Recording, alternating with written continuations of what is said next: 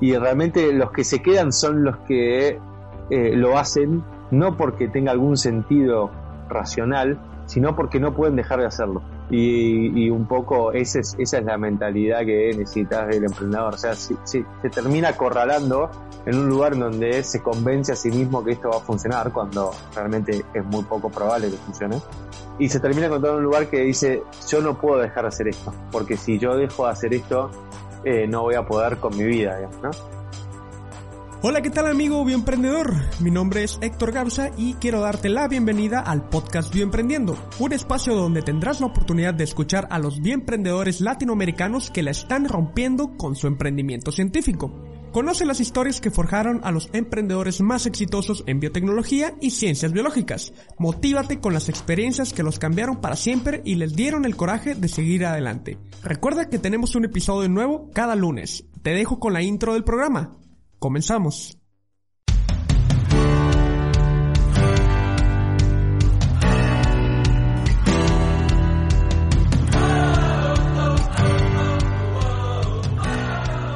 ¿Qué tal amigos? Bienvenidos al episodio número 19 del podcast Emprendiendo.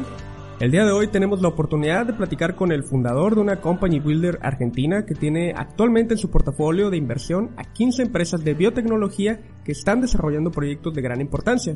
Básicamente se encargan de hacer tangibles las ideas que surgen de los laboratorios de investigación para que generen un mayor impacto. Quiero darle la bienvenida al fundador de Grid Exponential, Matías Peire. Bienvenido, Matías. Hola, Héctor. Muchas gracias por, la invitación y, la, oportunidad para, contar un poco lo que hacemos en GridX. Matías, eh, pues bueno, yo quiero agradecerte por tomarte el tiempo de, platicar con nosotros. Espero que esta sea la primera de una serie de, entrevistas de empresas argentinas de biotecnología, porque pues, sé que la, habrá como una revolución con All Biotech en, allá en Rosario este año. Bueno, sí, estamos muy entusiasmados con eso. Esperemos que, todo marche bien eh, con esta crisis que estamos enfrentando para, para que se pueda hacer, porque realmente hay un entusiasmo eh, muy grande con ese, con ese evento y hay, hay mucho potencial en Argentina y particularmente en Rosario con, con, con, quienes nosotros trabajamos particularmente mucho. Eh, tiene, es un gran semillero de, de posibilidades biotecnológicas. Sí, definitivamente. Y creo que esta plática que tendremos el día de hoy eh, será de, de, mucha utilidad para los emprendedores que están iniciando su camino de emprendimiento y no saben hacia dónde dar el primer paso. Y cuando uno entra a, una etapa como lo es el, el, emprendimiento, empieza a escuchar o a aprender términos nuevos. Por ejemplo, yo hasta hace un año escuché el término Company Builder. ¿Pudieras describirnos qué es y qué hace una Company Builder y cómo se diferencia de una aceleradora o incubadora de negocios? Bien, buenísimo. Eh, bueno, el, término company builder eh, se empezó a, usar más. También se usa el término venture studio, es parecido, o son iniciativas parecidas. Eh, se empezó a utilizar hace unos seis o siete años. Yo me encontré con ese término en, el, momento en que estaba empezando a pensar cómo vincular el mundo eh, científico con el mundo productivo a través de esta industria de venture capital. Y me pareció un poco por lo que lo que había encontrado en ese ecosistema científico que era el modelo que más aplicaba. Y que era un modelo distinto al de aceleradora eh, pero aplicaba más porque básicamente este modelo tiene eh, yo nosotros como que marcamos dos diferencias sustanciales con un modelo de aceleración. Un, una, un punto muy, muy diferente a una aceleradora es que nosotros trabajamos con proyectos que todavía no tienen un equipo claro formado. O sea, no está claro el equipo que va a llevar adelante ese emprendimiento. Ahí nosotros trabajamos mucho en el ensamble de ese equipo fundador. Lo trabajamos dentro del equipo científico, porque muchas veces para eso es un equipo de, de 10 eh, científicos y, y, hay que ver cómo, cómo se encausa, quiénes van a tener un proyecto de vida relacionado con ese proyecto científico, quiénes se quieren quedar en la academia, que se pueden, quiénes quieren dar el salto, y eso hay que prolijarlo un montón, hay mucho desconocimiento de qué es lo que significa ser un equipo eh, emprendedor fundador. Y el otro punto eh, respecto del equipo es que nosotros trabajamos mucho en el, en el ensamble con perfiles de negocios eh, dentro de ese equipo. Para nosotros es fundamental que se dé ese balance, la velocidad y la, la, potencialidad que tienen los equipos que ensamblan ciencia con negocios es mucho, es mucho mayor que aquellos que, que no lo pueden hacer. Y por el otro lado tenemos un gran talento eh, de negocios que, que, que, muchas veces no encara proyectos de esta posibilidad de impacto como son los proyectos científicos porque no tienen conocimiento, cómo llegar, cómo acceder a esas, a esas posibilidades y después si llegaran a tener contacto también es el encuentro del lenguaje, eso es muy diverso.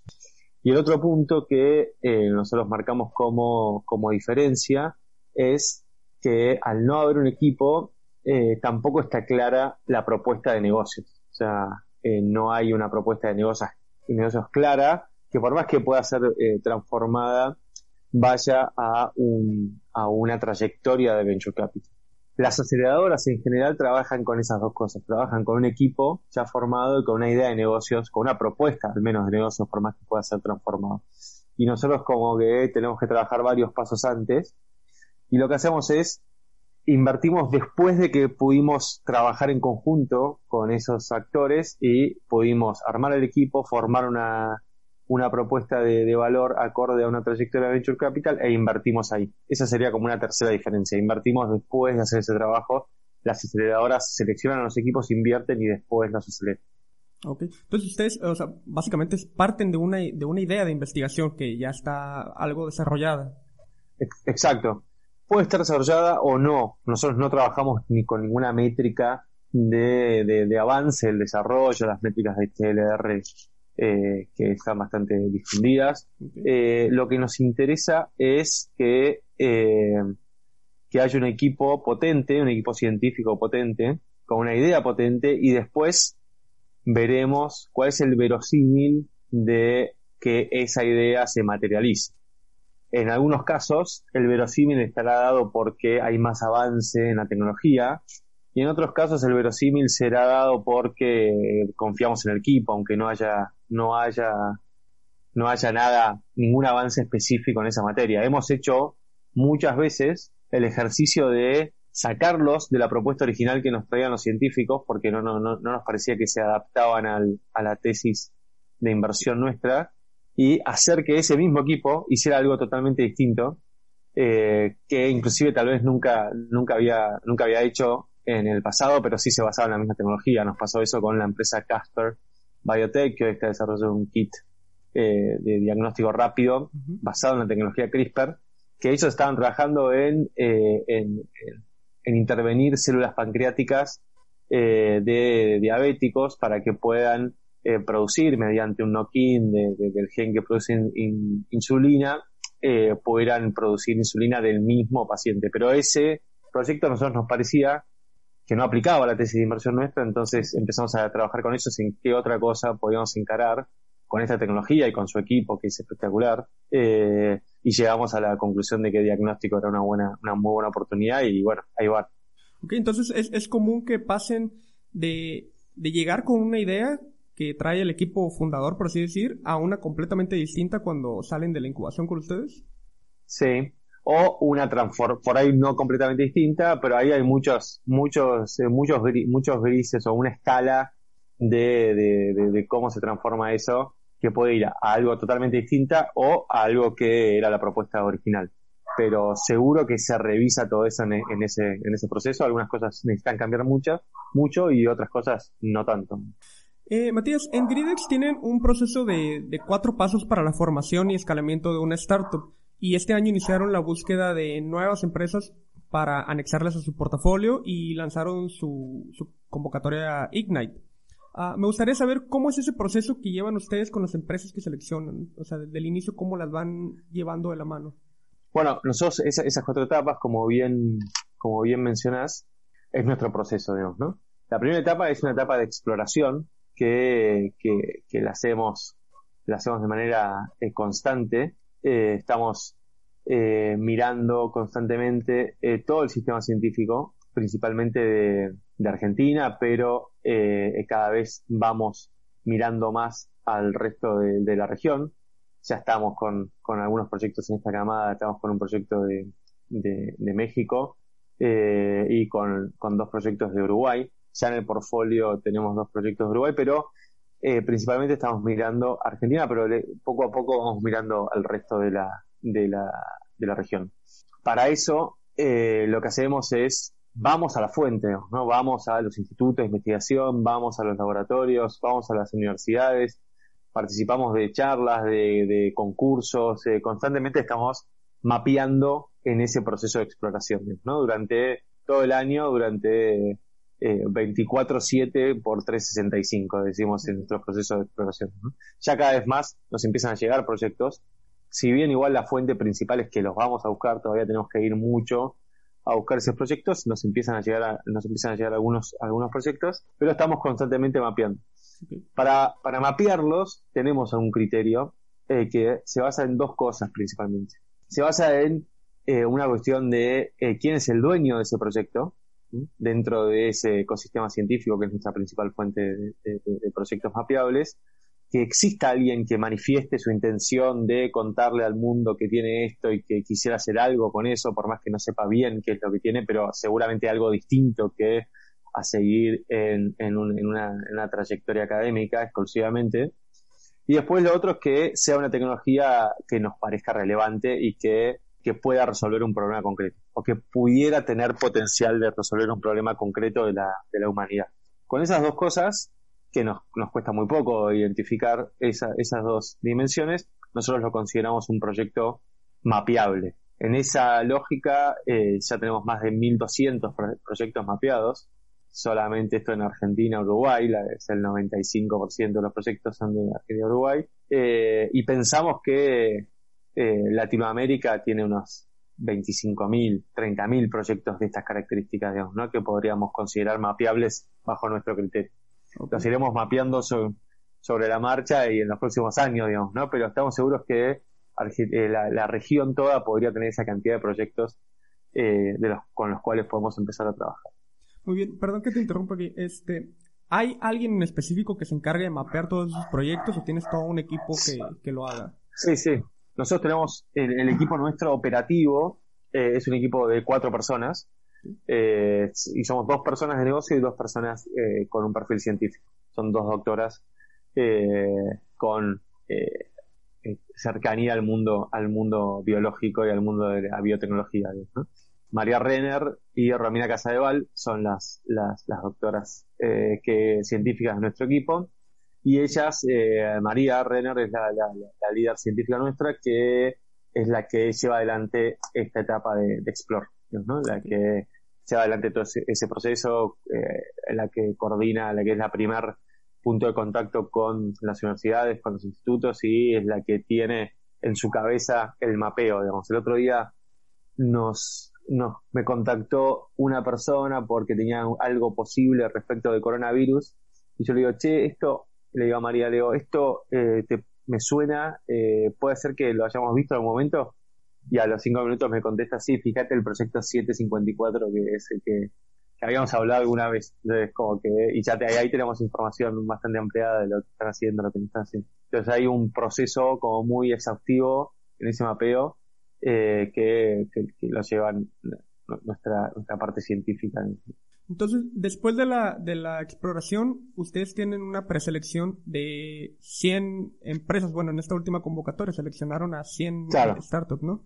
Hicimos una preselección de ese mapa de 100, de 100 empresas, teniendo en, en cuenta eh, estos mismos criterios, pero quienes de, de, esas pensábamos que estas dos cosas las tenían como, como mejor eh, mejor plantadas, digamos, ¿no? Entonces, de esas, con esas 100 empresas, hicimos entrevistas eh, particulares con cada una, y hacíamos un call de 20 minutos, media hora, siendo muy, muy, eh, muy a lo concreto y pudiendo evaluar cuáles iban a ser las que íbamos a seleccionar para pasar a la siguiente etapa que se llama Ignite, que es el, el programa que, que desarrollamos. De ese proceso, seleccionamos estas estas 20, 20 eh, proyectos científicos y hoy estamos en esa etapa Ignite trabajando con, eh, con esos 20 proyectos.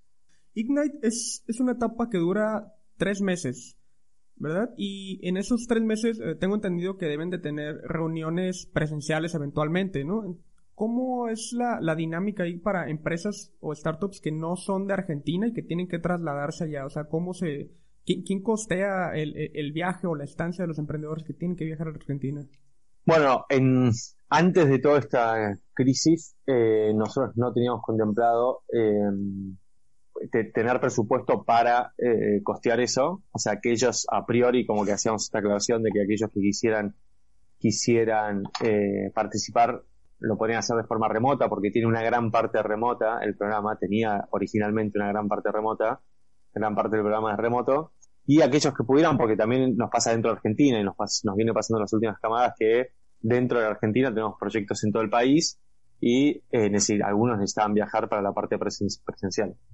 La realidad es que con todo este nuevo escenario, hoy estamos planteando todo el programa Ignite, eh, que pensando, digamos, que esto va a ser mucho más largo de lo que, de lo que por ahí esperábamos al principio, pero estamos pensando que todo el programa Ignite va a ser 100% remoto, entonces eso eh, ya nos está haciendo tener un montón de dinámicas que a priori nos parecían que eran imposibles y, y hoy la, realidad es que, que, está ocurriendo, o sea, está ocurriendo que lo estamos haciendo 100% eh, remoto. El otro día tuvimos el, eh, una primera dinámica en la cual los 20 proyectos científicos empezaban a eh, tener conversaciones particulares con los emprendedores de negocios y había una sala de Zoom específica para cada emprendedor de negocios y los, los proyectos científicos iban pasando cada 15 minutos en esas salas, entonces todos los emprendedores de negocios pudieron tener acceso a todos los proyectos científicos y los proyectos científicos tuvieron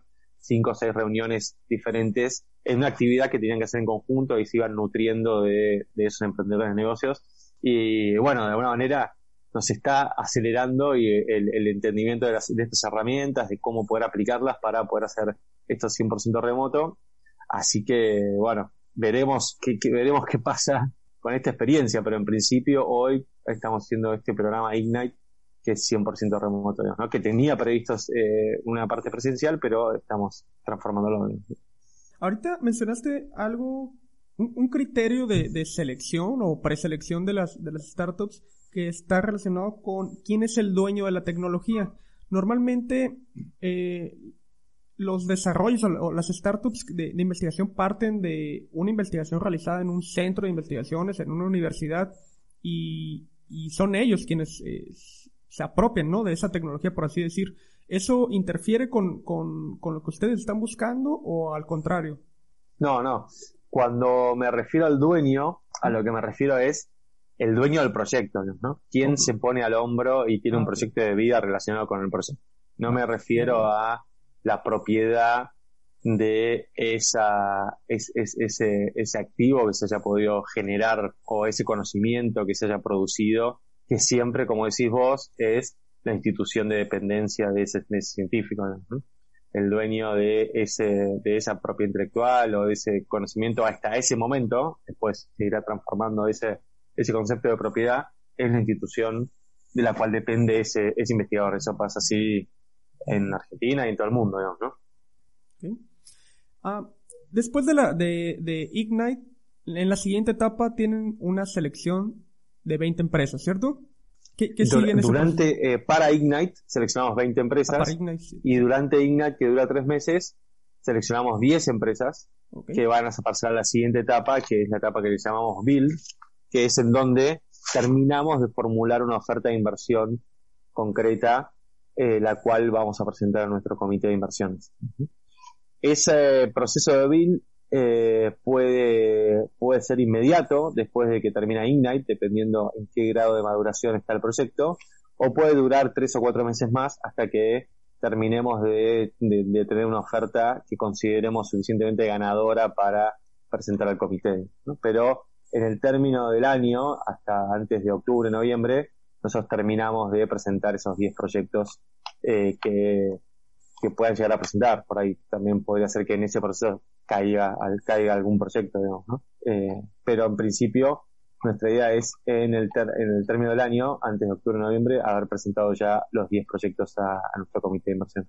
Ok, y durante esa etapa, con, con esos 10 proyectos, ¿ustedes los llevan de la mano para que formulen su modelo de negocio o qué, qué, es lo que pasa en, eso, ese tiempo? Claro, durante Ignite ya va a haber alguna idea concreta del equipo, ya va a haber alguna idea del negocio, digamos, ¿no?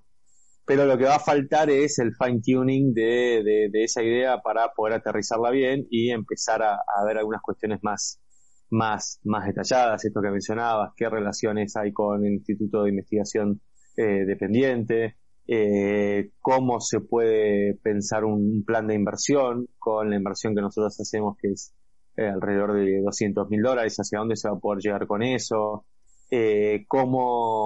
eh, se van a armar finalmente bien los, el, equipo, cuáles, cuáles, van a ser los roles, diferentes, diferentes cuestiones que van a hacer que tengamos una, una, una oferta de inversión bien potente para presentar a nuestro comité y deben de estar entrenados también los, los emprendedores en la parte de administrativa, de negocios, finanzas. Claro, ahí nosotros apostamos a ese ensamble de negocios y de científicos y confiamos en que al final del día el que le va a dar esa impronta de negocios, obviamente supervisada, por nosotros, va a ser el perfil de negocio, ¿no? Si nosotros tenemos que estar acompañándolos demasiado en esa parte también, de alguna manera no hicimos una buena selección nosotros del, de ese emprendedor de, de negocio. O sea, nuestra expectativa es que nosotros durante ese proceso los acompañemos, pero en una, en una cuestión más de acomodar las propuestas que esos startups traigan para que nosotros terminemos de ayudarlos a formular una, oferta ganadora para, nuestro comité. Pero la parte de negocios, de finanzas y de cómo se piensa el negocio en general, debería estar liderada por ese emprendedor de negocios que es parte del equipo. Y en ese sentido, eh, ¿están muy limitados los, los biotecnólogos eh, en, cuanto a ese tipo de capacidades? No, tanto a la parte científico-técnica, sino a la parte de, negocios, administrativa o incluso de mentalidad. Porque normalmente este, no, no están, no está esa mentalidad emprendedora en, en, en quienes luego quieren hacer ciencia. Total, esa. Eh, primero, igual nosotros somos una aclaración que, por más que sea científico, igual tiene que tener un, una idea o una, una, una visión de largo plazo de convertirse en un emprendedor, de convertirse en un, en un empresario, ¿no? O sea, si no está eso, eh, no, no va a ocurrir. Al final del día va, va a ser, va a ser la, la parte científica de la empresa, pero va a seguir siendo un empresario porque va, va, va, a ser el dueño de una empresa y va a estar en el día a día de esa empresa lidiando con los, los problemas que tienen entre la empresa. Tal vez su responsabilidad más inmediata sea resolver los problemas científicos, pero al final del día se va a sentar con sus socios y van a pensar con la cabeza de qué es lo mejor para la compañía, cómo puede producirse mayor impacto, cómo se puede subsistir de la manera más inteligente y eso va a tener que necesariamente ir entrenando una cabeza de negocios. Lo que nosotros vemos que, que ocurre con, con, la incorporación de un emprendedor de negocios es que el emprendedor de negocios ya construyó esa idea, por eso vos decías mentalidad, digamos, es mucho más que una cuestión de, de qué capacidades tenga técnicas respecto de cómo se administra un negocio. ¿no? Las cuestiones técnicas de cómo se administra un negocio en, en términos intelectuales para, para, para, un, para un científico no son complejas, digamos, es, es, el, contenido técnico que tiene la administración de un negocio es un contenido técnico muy accesible en comparación con, con el nivel de abstracción que tiene que tener un científico diariamente con los temas que se acerca. Pero el tema de la mentalidad no. El tema de la mentalidad de negocios es un proceso casi, diría, de, hasta de personalidad, ¿no? Una persona que decidió una carrera de negocios, que se, se formó, que tuvo experiencia en eso, tiene una lógica y una personalidad que, que lo hace mucho más eh, abierto a participar de esas conversaciones con interlocutores que también tienen esa personalidad. Entonces, eh, para nosotros tiene que ver mucho más con lo que mencionas vos, la importancia de tener un, perfil de negocios tiene que ver con esa mentalidad más que con una, con una cuestión técnica que puede, que pueda, que pueda aportar, que obviamente tendrá algunas herramientas más y tendrá más, más facilidad, pero no, no, no va a ser eso lo que marque la diferencia. La diferencia la va a marcar esa mentalidad que, eh, sobre todo en una mentalidad dentro de negocios, que tiene que ser mentalidad de venture capital. O sea, la mentalidad eh, de venture capital es una mentalidad particular dentro de una persona que tiene un perfil de negocios. No todas las personas con perfiles de negocios, que las hay y muchas, que diría, la gran mayoría no tiene una mentalidad de venture capital. Entonces, no es solamente ese perfil de negocios que sepa de negocios, sino que tiene que ser una persona con un perfil de negocios que esté alineado con una trayectoria de venture capital que tiene sus particularidades. Ok, ¿cómo sería esa mentalidad de venture capital? La mentalidad de venture capital tiene una lógica de un crecimiento eh, rápida y mucho más agresivo. ¿no? Eh, tiene una mentalidad eh, de, de, pensar el mundo como su mercado, tiene que pensar, pensarse a sí mismo como una solución para, para el mundo y tiene que pensar en negocios que puedan abordar mercados eh, enormes, mercados de, de miles de millones de dólares y tendría que pensarse a sí misma como una empresa que pueda proyectarse en valuaciones de 100, 200 millones de dólares. hacemos mucho ese ejercicio. Hay muchos proyectos científicos que, que les cuesta mucho pensarse a sí mismos en esa lógica de tanto impacto, pero es algo necesario para la industria del venture capital. ¿Y por qué pasa eso? Y en eso trabajamos mucho.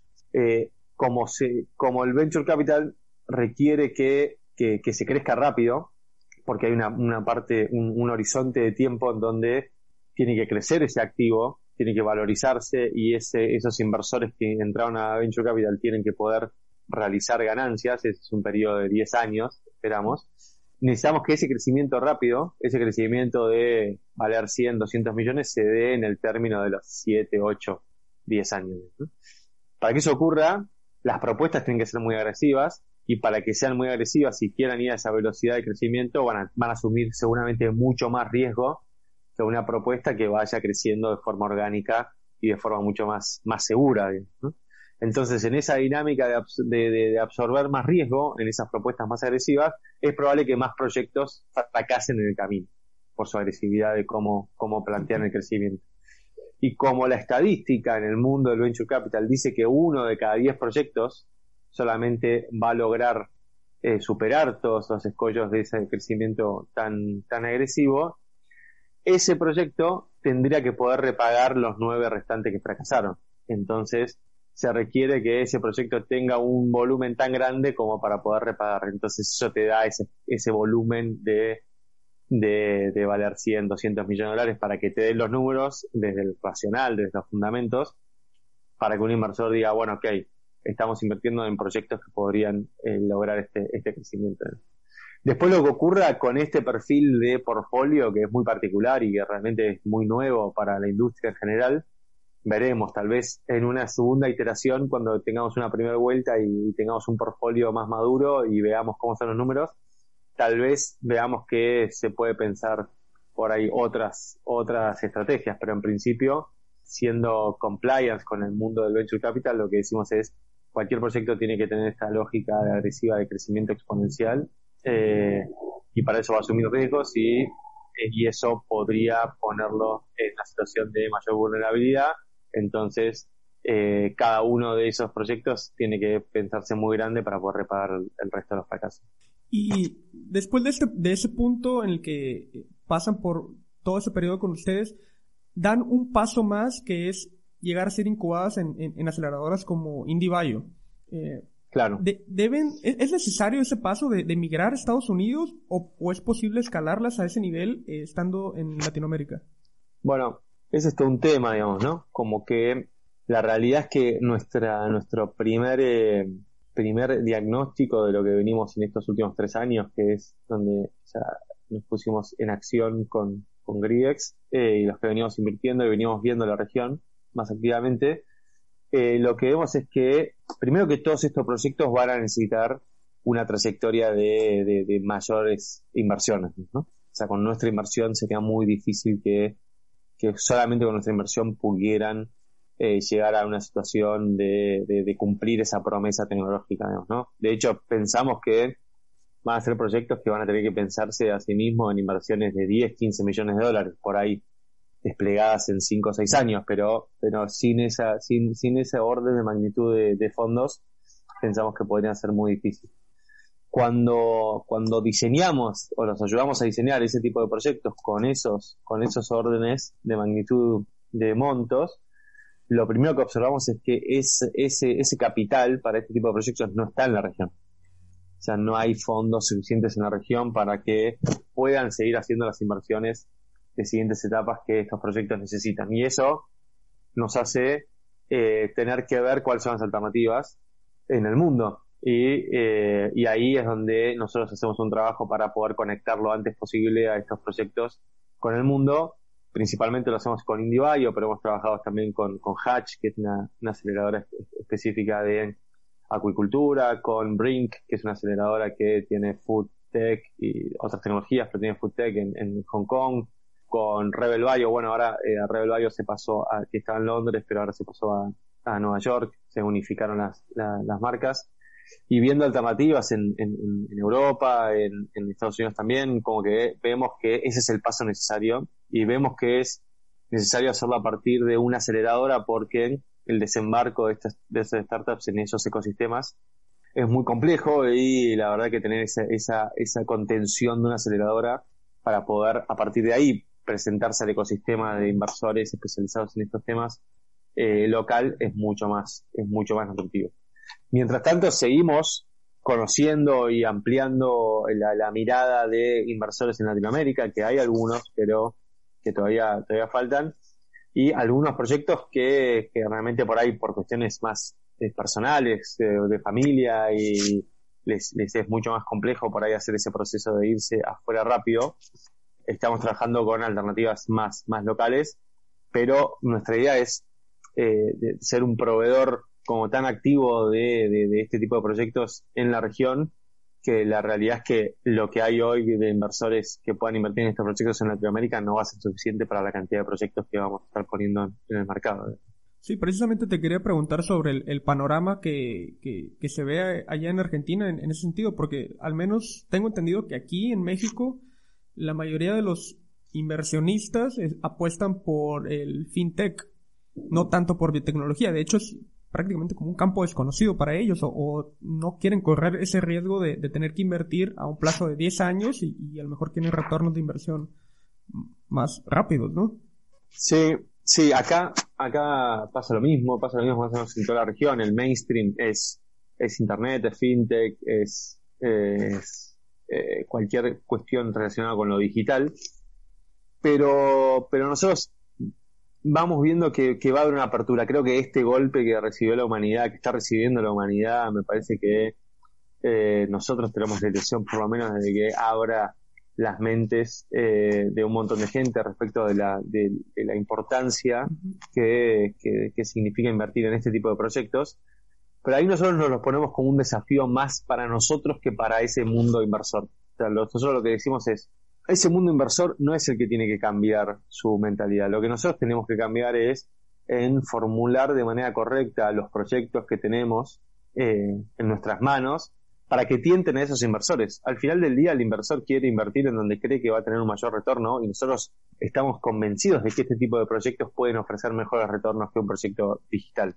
Entonces es más responsabilidad nuestra que la expectativa de que el inversor cambie su mentalidad, aunque creemos que van a estar más abiertos a, a, a, ver cosas, cosas nuevas y que tengan más que ver con Deep Tech que lo que estaban hasta ahora. Pero es responsabilidad nuestra generar ese, ese cambio. Y nos tenemos que llamar a, a, pensarnos a nosotros mismos de cómo estamos formulando los proyectos para, para ver si estos proyectos pueden ser tan tentadores como un proyecto digital.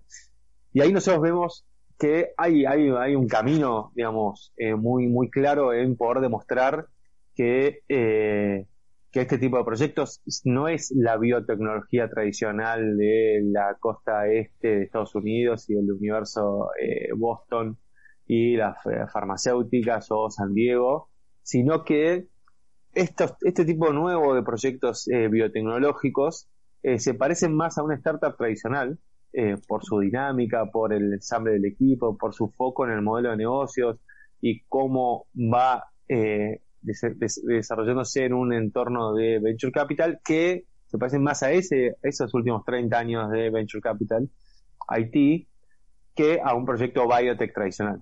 ¿no? O sea, están muy lejos los proyectos del perfil que tenemos nosotros como los como el perfil que tiene IndieBio, ¿no? La, gran mayoría de sus proyectos, en su gran mayoría están, se intentan alejar de esa lógica eh, tan estructurada del venture capital de una nueva molécula para para, para llegar a la industria farmacéutica. Son proyectos totalmente distintos y que aparte empiezan a impactar en un montón de industrias eh, muy diversas más allá de la, de la farmacéutica o más allá del mejoramiento genético en plantas, que tiene una dinámica eh, similar. Entonces, ahí ya estamos produciendo un cambio en cómo se formula. Cuesta todavía ese punto inversor como que le, cuesta verlo más, pero nosotros lo que primero que intentamos decir es esto no, no, no es muy distinto a, los tiempos que vas a tener que esperar para eh, empezar a ver cómo crece un proyecto de, Internet y la cantidad de capital que vas a necesitar para verlo, para verlo crecer.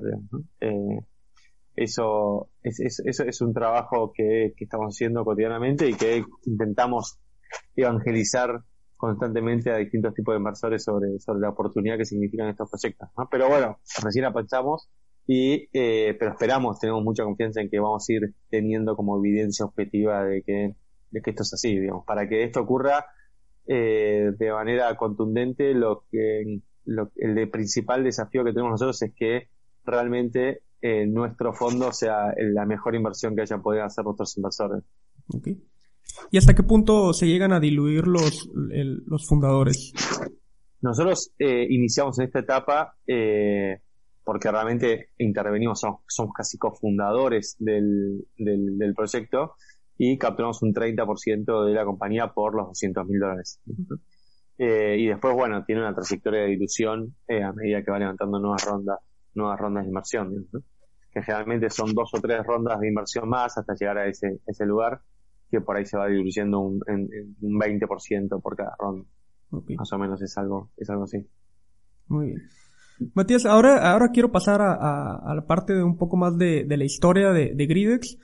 Tú estudiaste administración en la universidad y después una maestría en finanzas, pero ¿y qué, qué era lo que estabas haciendo antes de fundar Gridex? Bueno, yo tuve una empresa de, tecnología eh, desde muy chico, desde los 23 años, eh, de software y electrónica. Hacíamos appliances, o sea, hardware y software para monitoreo de televisión digital, o sea, una cosa muy de nicho, muy, muy, muy específica y de alguna manera fueron 13 años de esa compañía, hasta los 35 o 36 que, que vendí mi participación, me formó en, en entender el lenguaje tecnológico muy profundo. Entonces, con esa, con esa base, no solamente me formó en eso, sino que me hizo encontrar el, el, gusto, digamos, ¿no? Por la tecnología. Siempre cuento una anécdota que un día estábamos, nosotros hacíamos algo de electrónica y un día miro un circuito impreso y, y dije que me parecía lindo el circuito impreso que habíamos hecho y ya me dijeron, bueno, ya estás del lado oscuro de la tecnología, si un circuito impreso te parece lindo, es como que ya, ya te tenemos. Entonces, como que en esos años, como que también aprendí a, a, disfrutar de ese, de, de, esa exploración del conocimiento y ese, y esa, y ese desarrollo de, de o, ese, ese, nutrirme en entender esas tecnologías de manera suficiente para poder ser un interlocutor, nunca con una profundidad eh, tan grande como para poder dominar el tema, pero sí lo suficiente para ser un interlocutor con, con ese perfil eh, técnico en el medio hice un par de empresas más, también siempre relacionadas con, tecnología. Eh, y en 2013 tomé la decisión de que quería salir de mi empresa eh, original, pude, pude salir, justo entré otra empresa y, ellos eh, compraron una parte de la compañía y yo pude hacer mi salida ahí. Y a fines del 2013 empecé, no sabía bien qué iba a hacer, tipo tenía un año por delante de ayudar en ese proceso de mi salida y la entrada de los nuevos socios pero empecé a trabajar en esta idea que ya la venía, la venía viendo porque me interesaba mucho el mundo científico eh, y me interesaba mucho el mundo de la creación de empresas y el mundo del venture capital. Entonces me propuse a mí mismo eh, casi que hacer un doctorado en eso. O sea, me propuse tres años que terminaron siendo cinco años. O sea, algunos me dicen, no, acá hiciste un doctorado solo, autodidacta, digamos, ¿no? De, de, de, esto yo no conocía a nadie en el mundo del venture capital, ni tampoco conocía a nadie en el mundo científico pero me sentía capaz de poder ser un interlocutor con ese mundo científico, así como lo había sido con, con estos electrónicos y, programadores en, en, el pasado. Así que primer, primer, primera idea dije, bueno, me voy a tomar tres años de mi vida para poder empezar a entender la posibilidad de armar un modelo que vincule eh, ciencia con negocios de manera, de manera sustentable. Así que el, el primer año fue un, año de estudio, eh, un año de, entender qué es lo que había en el mundo, también de, viajar y ver alternativas en, la región que había. Ahí me metí en el mundo de la, transferencia tecnológica, digamos, eh, conocí un montón de, iniciativas, estudié un montón eh, al respecto. Y ahí también encontré esta, esta, lógica del modelo Company Builder, eh, builder que, te, que te mencionaba al principio, digamos, como lo había encontrado dije, este tiene que ser el modelo porque no vamos a poder aplicar un modelo de aceleración porque no hay suficientemente, no hay proyectos suficientemente bien formulados como para hacer un, proceso de aceleración, así que hay que crearlos a los proyectos, hay que ir unos pasos para atrás. El segundo año, eh, bueno, con esa experiencia de, diseñé la primera idea del, del modelo, que es bastante parecida a lo que, a lo que es, hoy, pero hoy tenemos una ejecución mucho más profunda, pero en términos teóricos es bastante, bastante parecida.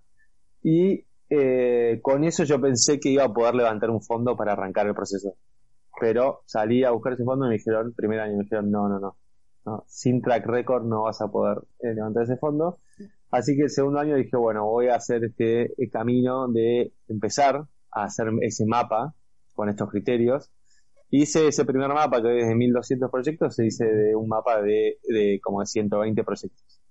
Y de ese mapa empecé a trabajar con, con, con tres o cuatro o cinco proyectos. Y con ese, con ese primer mapa y con esos proyectos ya en marcha trabajando, el tercer año, todo eso fue el segundo año, el tercer año ahí sí volvía a la carga con, con buscar eh, inversión y todo eso fue el tercer año, llevar, cerrar un fondo sin esa, por más que ya tenía ese track record, igual era difícil porque no, tenía experiencia en el mundo de venture capital ni en el mundo científico, eh, pero por suerte ahí me encontré con, primero con, con Graciela Sicha, que, eh, que es la directora de investigación y desarrollo de, del grupo INSUD, que es un grupo muy importante y que es la, de la familia Sigman, que tiene un grupo en, en, en España Hugo Sigman y Silvia Gold son los dueños de, ese grupo, que es un grupo farmacéutico muy, muy, muy grande a nivel global y muy importante en Argentina y con mucho contacto con el mundo científico, porque han hecho cosas muy importantes. Tiene una planta de, de anticuerpos monoclonales en, en Argentina y en España.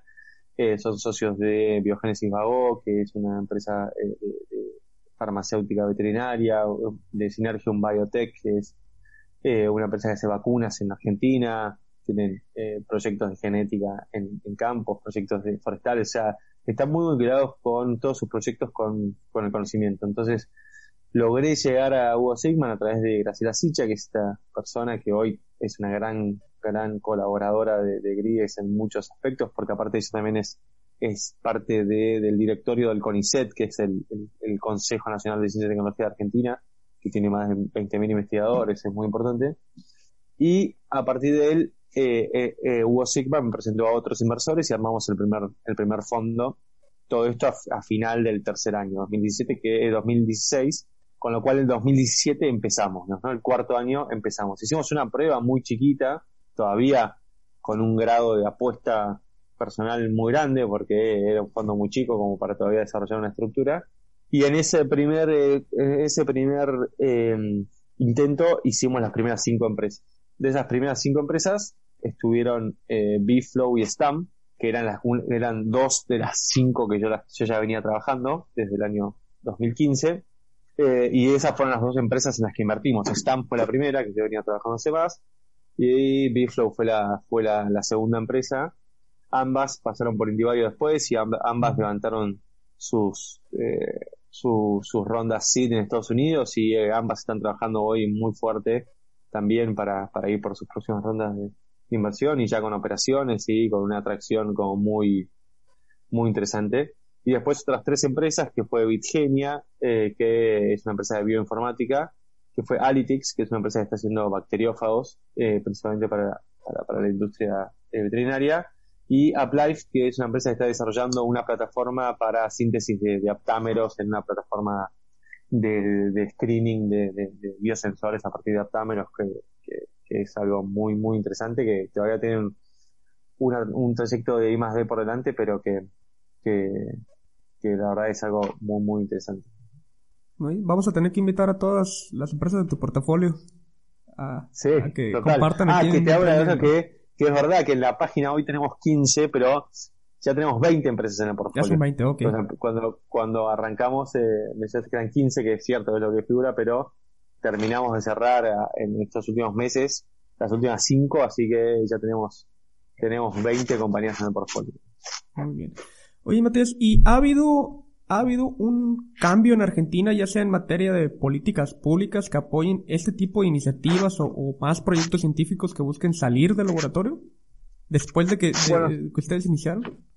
Sí, eh, durante el gobierno pasado se hizo una iniciativa que fue muy buena. Hicieron un, un fondo de, dependiente de lo que se llama el Ministerio de Producción en Argentina, eh, el cual tenía como dos abordajes. Un abordaje de eh, apoyar a fondos de Venture Capital, que hacen Venture Capital, que ahí se convertían en socios, y, un, y una iniciativa de apoyar aceleradoras si bien nosotros, como explicamos antes, no somos una aceleradora, pero entrábamos en ese grupo de aceleradores.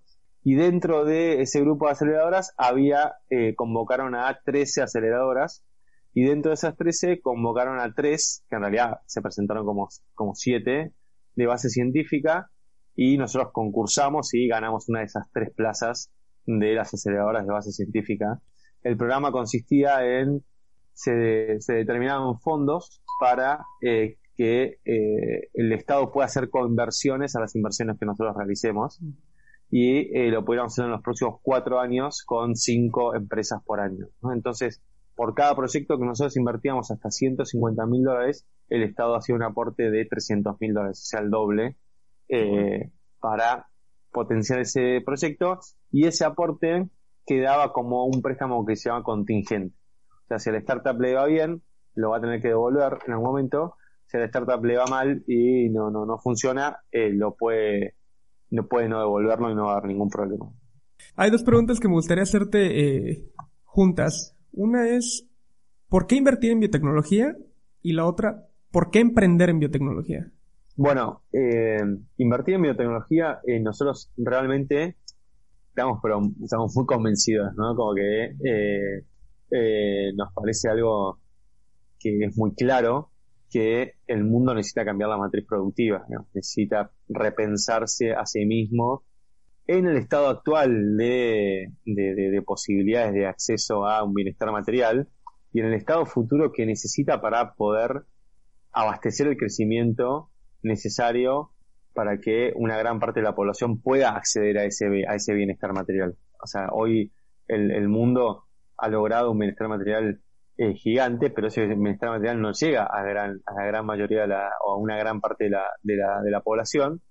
Entonces, para eso se necesita crecer más, pero si nosotros proyectamos ese crecimiento de acuerdo a la matriz productiva actual, o sea, realmente esto no, no tiene sentido. Hay, hay un artículo muy interesante de Arvin Gupta, que es el fundador de IndieBio, que después te puedo pasar el, el, link, así lo puedes compartir eh, con la audiencia, que él hace una, una, una, o sea, pone en valor una idea que nos, parece muy interesante, que es que la economía del mundo se triplica, se duplica cada 25 años. Hoy la economía del mundo tiene un valor de, mercado de 100 trillones de dólares. Si eso se duplicara en 25 años sería de 200 trillones de dólares. Pero si queremos proyectar eso con las lógicas de cómo, cómo, comemos, cómo nos movemos, cómo eh, intervenimos con el medio ambiente, eh, cómo nos encontramos, no el, mundo el mundo colapsa digamos. si esto que está pasando es una primer cachetada a, a, ver que estamos planteando el crecimiento de una manera que no va a ser sostenible entonces vamos a tener que repensar ese crecimiento que realmente este crecimiento nos trajo hasta acá y nos trajo hasta acá con un montón de ventajas. La verdad que el progreso que ha tenido la humanidad en los últimos 200 años es es magnífico pero no lo hicimos con la conciencia suficiente de, de, lo que significa el medio ambiente y la conciencia suficiente de lo que significa el otro como, como cohabitante del planeta y eso, más allá de un tema ético que por, por, por supuesto, por supuesto lo es, em, es un tema eh, estratégico. Digamos. Nosotros nuestra visión es que las máximas volatilidades que hoy tiene el mundo tienen que ver con cuestiones eh, de, desigualdad y cuestiones medioambientales, digamos, ¿no? O sea, presenta una volatilidad eh, muy grande esa, esa, esa, fragilidad que tiene el mundo en esos, en esos términos. Bueno, ahora ni que hablar de la volatilidad que significa esto que estamos viviendo hoy con, con coronavirus, digamos, ¿no?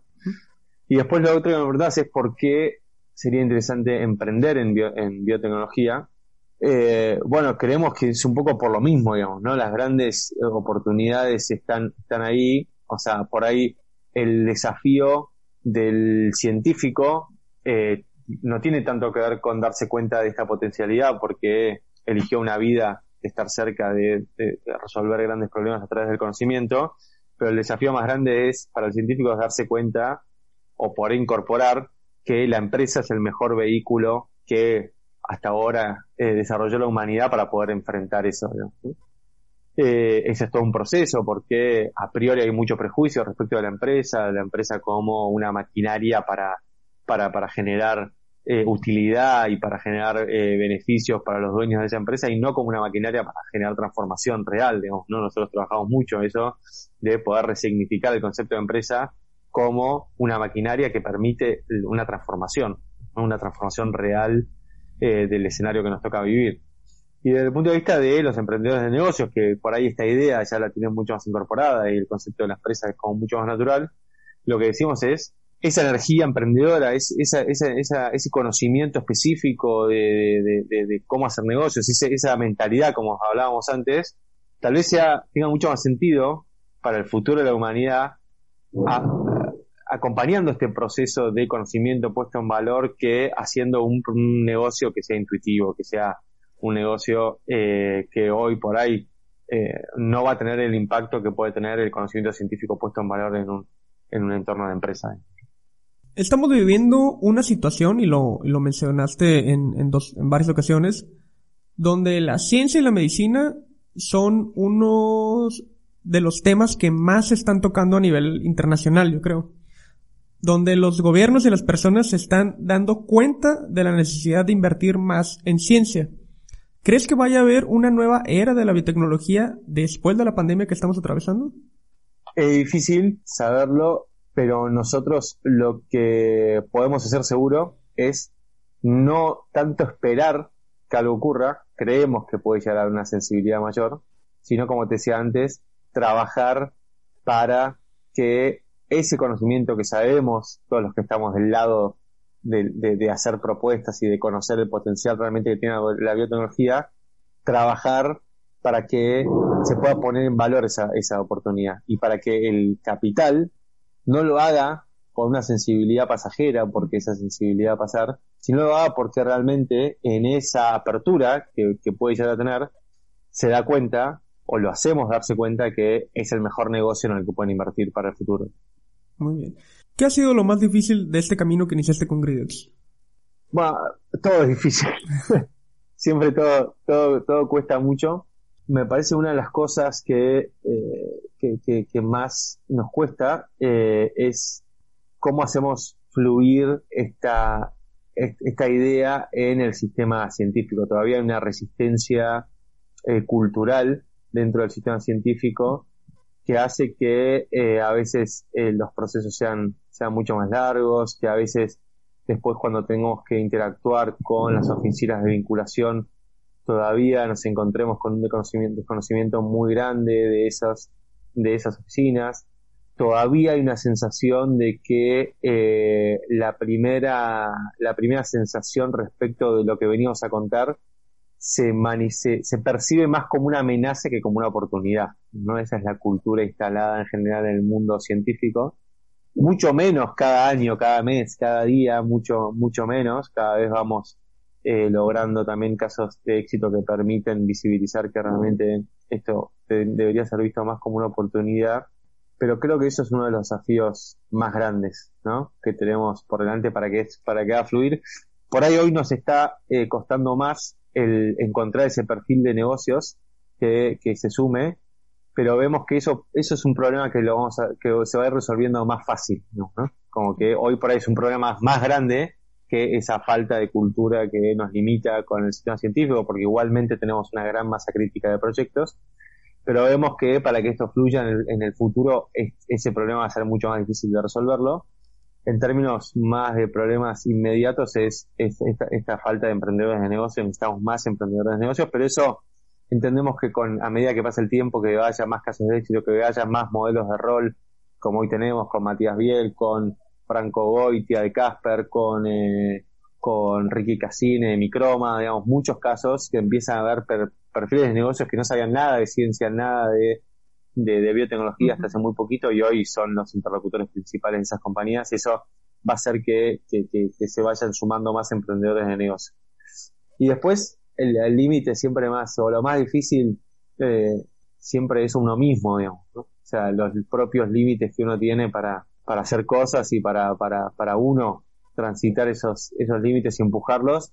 Y es una, es, es, es un descubrimiento cotidiano de cómo, cómo conocerse a sí mismo para, para poder hacer, eh, empujar un poquito más ese, ese límite y ir por, ir por un poco más porque estamos seguros que el potencial es gigante, que hay un talento increíble en toda la región, eh, o sea, que podemos ser súper competitivos, o sea, los proyectos que, que vemos de forma cotidiana son súper competitivos con lo que vemos cotidianamente en el mundo, estamos eh, permanentemente recorriendo el mundo y viendo qué está pasando en el mundo, en, los, en los lugares más importantes de Silicon Valley, Boston, Nueva York, Londres, Barcelona, Hong Kong, Beijing, y vemos que las propuestas que vienen de esta de, este proceso son son súper competitivas con lo que está pasando en el mundo.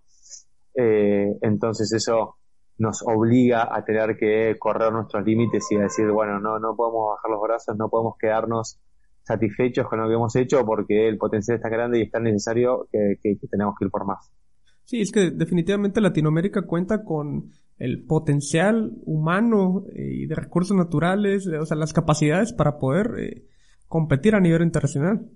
Totalmente. Y tenemos una ventaja que no es menor que, eh, que, que, nos da competitividad, que es los costos de investigación y desarrollo en Latinoamérica son mucho más accesibles, diría casi un quinto de lo que lo que sale a hacer I más D en, en, países del primer mundo. Matías, ya, ya para terminar, ¿Qué consejo le, das a los emprendedores para que mejoren sus postulaciones y en general para que no se desanimen cuando lleguen los tropiezos? Bueno, que no se desanimen cuando lleguen los tropiezos es una, máxima porque eh, vas a emprender es un es, es, es, levantarse constantemente de los tropiezos. Nosotros, nosotros hacemos un, un ejercicio que al principio los intentamos tentar a los emprendedores científicos y de negocio, digo, vengan, ah, esto es, esto es una gran oportunidad, vean eh, lo importante que puede ser hacer esto, sumarse a esto, o hagan, hagan sus propios emprendimientos, y una vez que ya están convencidos, los tenemos convencidos, los echamos. Les decimos, esto no tiene ningún sentido. Realmente, si ustedes quieren una estabilidad, una búsqueda, una carrera que les permita ir creciendo lentamente, no hagan esto no es recomendable, no tiene ningún sentido. Lo más probable es que fracasen, lo más probable es que se queden sin nada en las manos, lo más probable es que esto no lo lleve a ningún lado más que a sufrir. Así que es el momento ahora de bajarse. Y realmente los que se quedan son los que eh, lo hacen no porque tenga algún sentido racional, sino porque no pueden dejar de hacerlo. Y, un poco esa es, esa es la mentalidad que necesitas del emprendedor. O sea, si, se termina acorralando en un lugar donde se convence a sí mismo que esto va a funcionar cuando realmente es muy poco probable que funcione. Y se termina encontrando un lugar que dice, yo no puedo dejar de hacer esto, porque si yo dejo de hacer esto, eh, no voy a poder con mi vida, ¿no? Y después ese proceso es, eh, es maravilloso, siempre queda algo. Y es muy raro que una persona que haya intentado hacer eso y no le haya salido, quiera volver a su lugar más, más estable. En general ya ya está contaminado con un virus que no, no, se lo puede sacar. Y, y me preguntabas eh, otra cosa. Para mejorar sus postulaciones. De, ah, un consejo para los bioemprendedores que, que, que, podrían, o sea, cómo, podrían mejorar sus propuestas. Bueno, para nosotros algo muy importante es que, que, piensen en esos equipos. Nosotros hacemos ese trabajo de interactuar con emprendedores de negocios pero mucho mejor sería si esos proyectos ya vienen con esos equipos formados, de balanceados de emprendedores de negocios. Y para que eso ocurra, hay que hacer algo que es muy contraintuitivo, que tal vez es dar una parte de ese proyecto a ese emprendedor de negocios, que tal vez uno lo mira y dice yo hace cinco años que vengo investigando esto y por ahí tengo un montón y por qué le voy a dar un 50% de mi compañía a, a, un emprendedor de negocios. Y bueno, porque este es un proyecto nuevo, es un proyecto de empresa que surge y que va para adelante y que se tiene que pensar así. Y para eso necesitas un dueño tan comprometido como el, el que, que, trajo la, la, tecnología. Entonces, en eso, en eso es como que, o sea, aquellos que puedan hacer ese proceso van a ir mucho más rápido. Y después otra cosa es que, que conozcan el lenguaje del venture capital. O sea, no todos los proyectos científicos tienen que ir a, a venture capital. O sea, porque, pero los que quieran ir a buscar capital, los que entiendan que sin capital no pueden dar ni un paso, tienen que entender que ese capital seguramente esté en el venture capital. Y Venture Capital tiene lenguajes particulares, tiene demandas particulares de qué es lo que se pide en un proyecto y tiene lógicas particulares que quien encara ese proceso tiene que conocer, tiene que saber de a dónde se está metiendo y hacia dónde, hacia dónde va a ir. Y, eso hay un montón. Vean todos los, vean todos los demo day de IndieBio, vean los demo day que nosotros también tenemos en, nuestro canal de, YouTube de todos los proyectos que participaron de los demos que hacemos nosotros. O sea, nosotros tenemos más de 20, más de 20, 20 y pico de proyectos que están ahí. IndieBio tiene más de 100. Eh, vean cómo se formulan esas, esas, esas propuestas, conozcan de proyectos que, que ya hayan transitado esos caminos y ese es un gran, gran aprendizaje. No métanse en ese lenguaje. Gracias. Muy bueno el demo day de IndieBio, el último que vi. sí, está buenísimo. Matías, te agradezco nuevamente tu tiempo y estoy seguro que eso será muy valioso y ojalá podamos volver a platicar eh, pues muy pronto nuevamente, ¿no? Bueno, a disposición. Eh, tenemos que trabajar en este ecosistema de, bioemprendimientos todos juntos en la región y, realmente, eh, bueno, estamos para, para ayudar para lo que sea necesario porque realmente creemos en el impacto que puede, que, puede generar que esto, que esto fluya. Pues muchas gracias. Y bueno chicos, ya, ya para terminar les comparto las redes sociales de Gridex para que estén pendientes de sus próximas convocatorias. Si tienen una idea innovadora de alto impacto y esa pasión que caracteriza a un emprendedor, apliquen, apliquen a todas las convocatorias que vean, pero sobre todo estén pendientes de Gridex en Twitter, que los encuentran como arroba gridxp, Gridex y en Instagram como arroba gridexponential y su página web que es gridexponential.com donde también podrán eh, revisar eh, todas las, empresas que están en, su portafolio y darse una idea de, de, lo que hay o de lo que se puede hacer con biotecnología. Y de todas formas les estaremos compartiendo estos datos en nuestro sitio web. Y bueno amigos, es todo por el día de hoy. Espero que las experiencias que escuchaste en este episodio te den el coraje de dar el primer paso en tu emprendimiento científico. Recuerda compartir nuestros episodios en redes sociales. Síguenos en Facebook, Twitter e Instagram. Nos encuentras como arroba bioemprendiendo. Y si tienes una historia que contar y quieres motivar a más bioemprendedores, contáctanos al correo bienprendiendo.gmail.com o a través de nuestras diferentes redes sociales. Nos vemos en el próximo episodio del podcast Bienprendiendo. Hasta pronto.